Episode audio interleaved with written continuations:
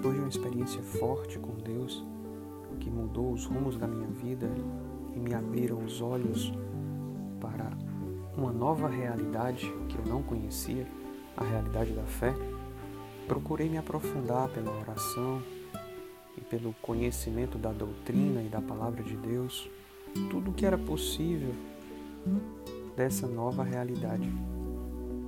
E brotou em mim um desejo de santidade, um desejo de me tornar santo.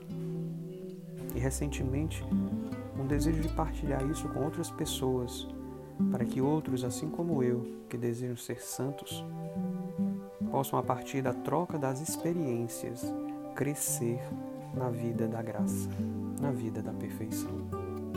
Venha comigo, vamos conhecer melhor esse caminho.